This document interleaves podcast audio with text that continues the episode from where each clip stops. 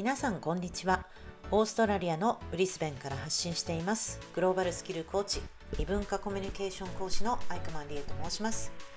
海外で仕事をしたり自信を持って外国の人とお仕事したりグローバルに活躍したいあなたにオンラインでグローバルなスキルが身につくコーチングやプログラムを提供しています。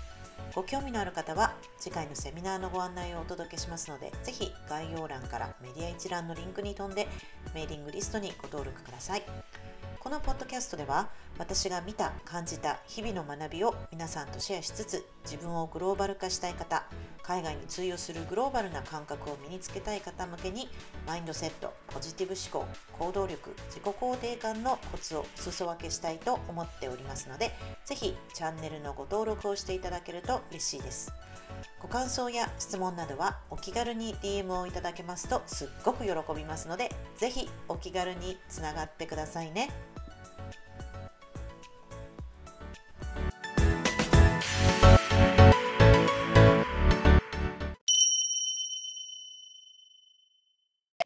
こんにちは。オーストラリアのブリスベンから発信しております。グローバルスキルコーチ、異文化コミュニケーション講師のアイクマリエと申します。はい、えー、今日はですね、えー、ポッドキャストの第77話目です。はい。まあ、今、もうちょっとでね、まあもうちょっとあと3ヶ月ぐらいで1周年になりますかね。まああの、週1回のペースで、まあ私自身もね、こうやってポッドキャストをこう配信するときってこう考えるんですよ。何を話そうかなって言って。こう、アウトプットするのってすっごくやっぱり自分の中でね、本当にいい、あの、最近の学びの振り返りだったり、あの、話し方とかね、やっぱり慣れてくるので、結構落ち着きますね。なんか最近ね、ちょっとこうコラボする機会があって、特にライブ配信っていうのをね、最近いろいろ頑張ってるんですけれども、めちゃめちゃ緊張しますよね、ライブって。なんか、こう、初めて会う人とのライブってもちろん難易度高いんですけれども、でもそれに比べると、やっぱり一人で話す、ポッドキャストは気楽で、気楽っていうか、それでもね、皆さんのちょっと何かヒントになるような、お役に立てる内容を話したいと思っているので、まあまあでも、はい、あの、welcome to my channel というか、あの、今回もしね、初めて聞いていらっしゃる方は、ぜひ、あの、番組登録、チャンネル登録の方をお願いいたします。ということで、今日は、えー、この人と働きたいっていう思われる人になるということについてお話をさせていただきます。えー、今日ね、実はあの、先ほどシドニーに在住している、あの、ジャーナリストの方とね、ズームでお話をして、で、ま、ま、めちゃめちゃ魅力的な人間として魅力的な人だったんですよ。で、私はもう最近本当にリンクトインを通して、いろんな人にお会いして、ズームセッションして、もう、つくづく感じるのは、もうなんか国境がね、やっぱりなくなって、本当にその人の魅力で、なんだろう、いろんな新しいことができる時代になった。もう素晴らしい時代になったなと思います。だって結局私もね、今ブリスベンの、まあ、片田舎でもないですけれども、ね、こう、リアルでなかなかこうお会いできないですけれども、オンラインでこうやっていろんなところになんかコラボをね、いろんなところに住んでいる国の人とコラボしたり、なんかもう世界がすっごく広がって、で、今やっとこう思うのは、こうやって動画を撮ったりね、あの、まあ、ポッドキャストもそうなんですけれども、でも、こう、顔が見えたりすると、結構パワフルですよね。特にリンクトインで、あ、この人どんな人だろうって最近ちょっとね、あの、プロフィールで、あの、素敵な人がいたので、で、その人のことをやっぱもっと知りたいっていうことで、あの、プロフィールのところにライブをやってたのが見えたんですよね。で、ライブをやってると、この写真とかプロフィールのこの、なんか、静止画ではない、その人の人となりが見えるから、で最近やっぱりね、こう、リンクトインやってても、まあ、海外の人って結構インフルエンサーの人がライブをしたりして、もめちゃめちゃいっぱいフォロワーがいる人がやったりしてるんですけど、結構日本のあの方皆さん、まあ普通というか、あの私みたいに普通な人もやったりしていて、あの、なかなかね、いろんな方を一方的に垣間見ることができて楽しいんですが、まあ、anyway、その、結局ね、海外の人とコラボレーションしたり、この人と働きたいなっていうふうに思われるには、あの、英語で言うと likability っていうんですね。なんかもう好かれる。営業の方とかもそうなんですけれども、結局、この人と仕事がしたいというふうに思われるには、やっぱ好かれてなんぼって感じじゃないですか。で、その、みんなが万人受けするかしないかっていうのは、やっぱりまあ性格とかもありますし、やっぱりこういっぱいお話をしてる人は、こう、お仕事しやすいのかなとか。まあでも、なんて言うんでしょう。皆さんそれぞれね、いろんな性格とかコミュニケーションスタイルだったり、そんな全員が全員、はーいみたいな感じにならなくてもいいと思うんですよ。その人のカラーがあれば。だからまあ、ね、よく、なんて言うんでしょうね。今、例えば世の中にはいろんなコーチとかいるじゃないですか。英語のコーチだったり、まあ私はグローバルスキルをやっているコーチなんですけど、もうちょっとね、これも、私ももうちょっと具体的にじゃあ何やるのっていうのがちゃんと言えるようにならないと、皆さんもしかして、な、なんなんだろうって思われてるかもしれないんですが、まあ、要はね、その、英語だけじゃなくて、いろんな国の人と、こう、うまくね、やっていくには、言葉以外の、その異文化理解能力だったり、コミュニケーション能力だったり、そういう目に見えないスキルっていうのはすごく大事だなと思うので、まあ私はグローバルスキルコーチっていうのをやっているんですね。で、あの、まあ、さっきのお話に戻りますと、その、この人と仕事をしたいと。で、世の中にはこういう仕事をしてる人が5万といると。で、じゃあ、みんながみんな、はーいって、特に TikTok の世界ってみんなもう、すごい面白かったり、インスタもそうですけど、ああ、この人面白いっていう。でも私は、全然そういう面白キャラっていうのを出せないタイプだと思うんですよ。で、やってないんですけれども。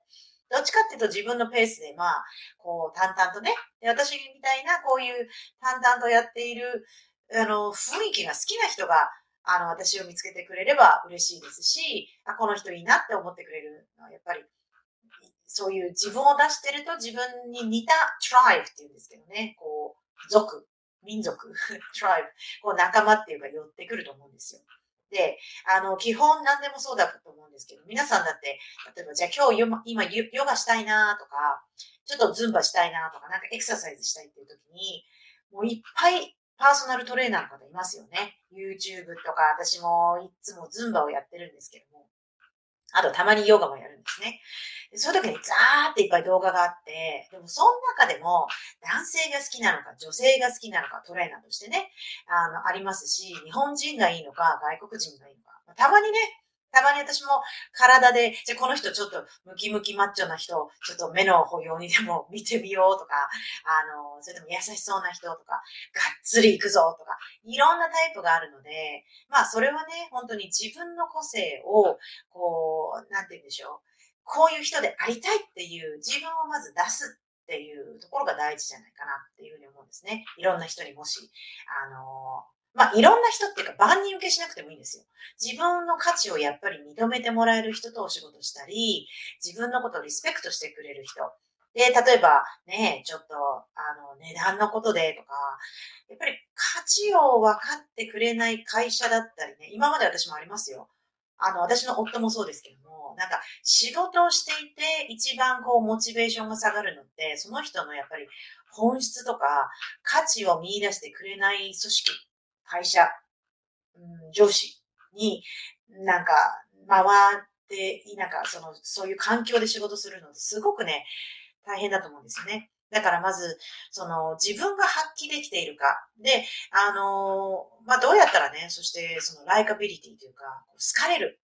風になるかっていうと、やっぱりね、あの素直に自分を出してる人じゃないかなと思うんですね。だって、自分のキャラっていうのがこういうキャラですよっていうのを見せて、で、じゃあそれ素敵とか、そういうタイプのね、な、なんか、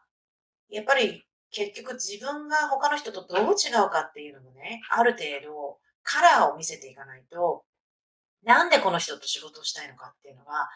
魅力が伝わらないんですよね。だから、まあこれ次回の念でもあるんですけれども、結局日本にいたり、まあ他の人と同じようにやろうとか、あの人のこういうやってることをじゃあ真似して自分もやろうとか、まあ、まあ、最初はいいんですよ。多分スキルとかね、こういろいろじゃあこの人のこの真似をするっていうのは、その、始めるにあたっては全然いいと思うんですけども、やっぱり自分のビジョンとか、自分の方向性、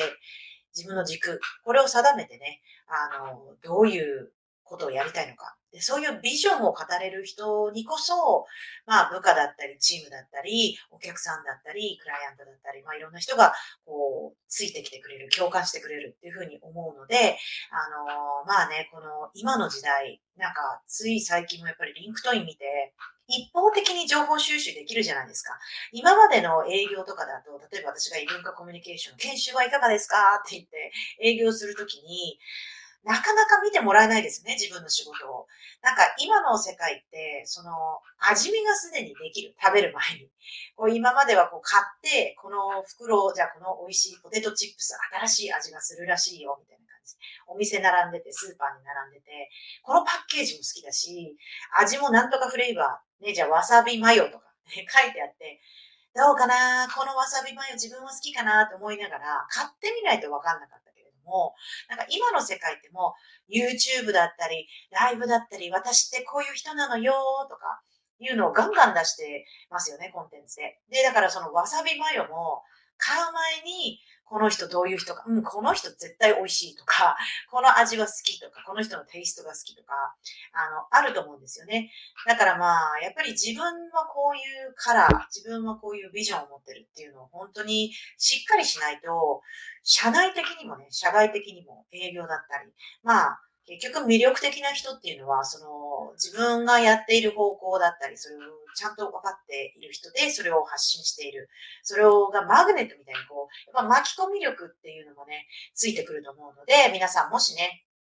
なんか、こう、なんて言うんでしょう。まあ、社内的にもポリ、ポリティクスってそうですよね。いかにやっぱり相手の人に気に入ってもらえるか、あ、この人なんか面白そうだなとか、まあ、純粋にね、別にこう媚び売ってるわけではなく、自分が好きなこと、自分の方針、自分のこうなんか仕事のやり方だったりっていうのをしっかりこう軸を持ってね、やっていくと、まあ、いろんな人がついてきてくれたり、共感してくれたりするんじゃないかなと思います。ということで、まあ今ね、いろんな形でリモートとかもお仕事しやすい状況になりました。皆さんぜひね、こう自分軸、自分がこう、こういう考え持ってますっていうのをはっきりして、えー、いろいろ発信していくと、